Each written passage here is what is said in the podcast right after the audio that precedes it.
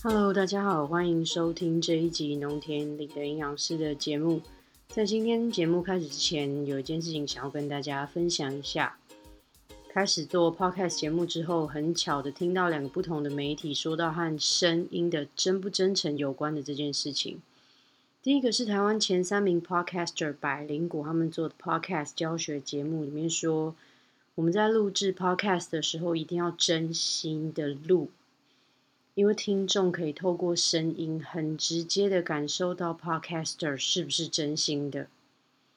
另外一个是我最近在 follow 呃木村拓哉主演的一个日剧《贴身保镖二》，里面其中一集是他们要保护的一个对象，他是一位全盲的音乐家。这位音乐家说，每一个人的声音都能很诚实的传递出他当时的状态。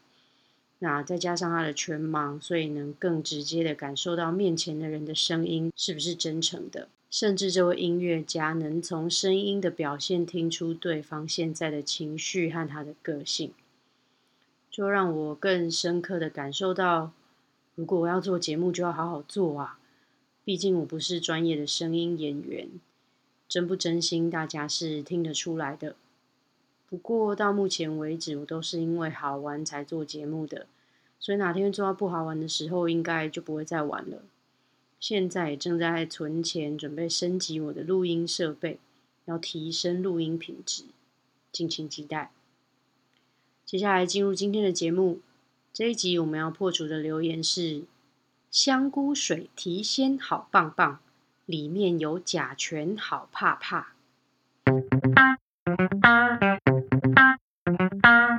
甲醛是什么呢？甲醛是俗称的福马林。什么？香菇水里面竟然有甲醛？那我每次使用香菇水，不就是吃到福马林吗？大家先不要担心的太早。在进到香菇水和甲醛之前，我们先来和大家聊聊剂量这件事。什么叫做剂量呢？简单来说，就是你吃进去的量有多少啦。毒物学之父帕拉塞瑟斯这位科学家曾经说过：“所有的化学物质都有毒，世界上没有不毒的化学物质。但是依使用剂量的多寡，可以区分为毒药或者是药物。”那依照这位毒物学之父告诉我们的，不管是什么东西吃进去，或者是吸进去，或者是打进去的东西，都跟剂量有关。吃的巧就能帮助身体运行，吃的多可能就会害死人了。这让我想起之前看到一个泰国的广告，公布这个广告的平台是广告裁判，他给这一个广告的标题是“杀人不用毒药，只要美食就够了”。当然，我认为更好的诠释是不好好吃饭。就是在慢性自杀，我会把链接放在说明栏，有兴趣的呃听众可以去看。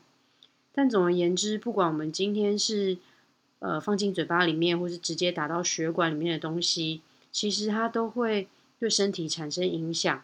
那产生的这个影响都跟它的量有关系。如果我们摄取进去的量是刚刚好的，那当然就没有问题。可是如果我们摄取进去的量过多的话，就算是水，都会让身体陷入危险。那我们这里指的危险，就是死亡。同理，即使是蔬菜或是水果，也是一样的。我们一般认知它们是对身体好的东西，一旦吃了太多，都会影响身体的运作。回到我们一开始的问题，这个香菇水到底是有没有关系呢？很多人喜欢把泡干香菇的水加进去自己的料理里面。当成是高汤来使用，确实，香菇从新鲜的香菇变成干香菇的这个过程，会因为酵素的作用产生一种叫做五硫杂环根烷的物质。那这个物质呢，我们又称它叫做香菇香精。而这个香菇香精，它是一种含有硫的环状化合物，也就是干香菇那股浓浓香气的来源。那另外呢，干香菇也是富含另外一种鲜味物质，叫做鸟苷酸。那当这个含有硫的环状化合物生成的时候，必然会生成副产物甲醛。过去甲醛啊，曾经被当成食品添加剂来使用，它的用途呢是作为防腐剂和漂白剂。不过目前我国食品安全法规已经明定甲醛是禁止使用的食品添加剂了，所以理论上我们在市面上买到的干香菇不应该有添加甲醛才是。但这也是为什么现在很多业者都会呼吁大家要购买台湾产的干香菇。因为如果是从台湾以外的地方，比方说中国或者是其他地方走私进口来的干香菇，那又没有经过检验，就很有可能有非法添加甲醛的问题。我们今天在这里不讨论非法添加的问题，我们只讨论自然生成的甲醛。因为在干燥的过程中，因为晒干的技术不同，每公斤的干香菇会有一百到六百毫克不等的甲醛。就有些人开始担心啦，如果我用含有甲醛的香菇水把它加到我的料理里面，会不会受到甲醛的影响？其实甲醛这个东西呀，在国际癌症中心已经明定它是一级的致癌物，也就是有流行病学研究证实它是致癌物了，而且科学家已经了解它产生癌症的机制。毕竟人体还是有一些自我耐受度的量。所以，那我们一天到底吃多少的量会对我们产生影响呢？根据欧洲化学管理局提出关于甲醛铺路量的资料里面显示，人类长期铺路不会受到影响的最大量是每天每公斤体重四点一毫克为上限。那如果是短期摄入，然后要无可见不良反应的量的话，是八十二毫克每天每公斤。也就是说，如果你是长期暴露在甲醛里面，你每天一公斤体重不可以超过四点一毫克的量。那如果是呃短期的大量摄入的话，你的量必须要小于八十二毫克每天每公斤，其实是差蛮多的哦。好，不过呢，这些量不管是长期摄入还是短期摄入，都是科学家们经过研究和精密的计算而来。它会把我们每天摄取的频率和同时可能摄取的量也计算进去。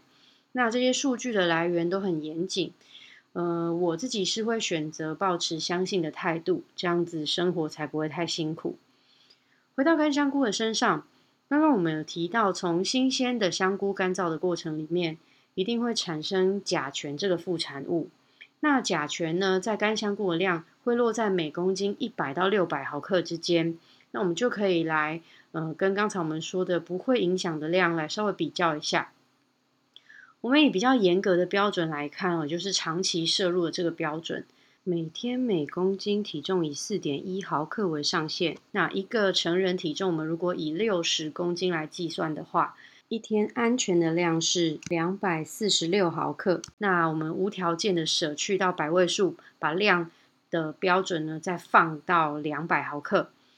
这么呃，这个量哦，一天我们呃以六十公斤的成人来算的话，你一天可以吃到的甲醛的量不可以超过两百毫克。那接下来我们来计算干香菇里面甲醛的量。我们一般在外面买到的一包干香菇的量呢，大概是一百到两百克。呃，有时候如果是买四两的话，是一百五十克，那刚好就是一百到两百之间。也就是说，你整包干香菇甲醛的含量大概是十到六十毫克。就算我们吃完整包拿到的量是六十毫克好了，其实还是比两百少很多的哦。呃，更不用说我们一天要吃到一包的干香菇，几乎是不可能的，这个机会非常非常的少。也就是说，如果是吃无添加甲醛的干香菇，几乎可以不用担心甲醛的量。那如果你真的很担心的话，建议呢，这个香菇在泡水之前，可以先用清水洗过一遍，可以至少呢把表面的甲醛洗掉。那在泡之后，它的甲醛量就会更少。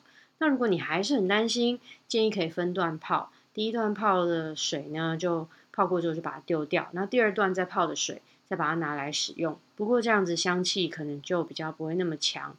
那如果你一点都不想要暴露在干香菇的甲醛的风险当中的话，那就不要用吧。好，但是这边还是要提醒大家的是，我们生活中几乎是无可避免的会吃到来自自然界的甲醛，包含蔬菜、水果或者是禽畜、水产都有。所以呢，我自己的方式是选择相信大自然演化到现在的人体是有办法应付环境中的这些来自自然物质的危险的。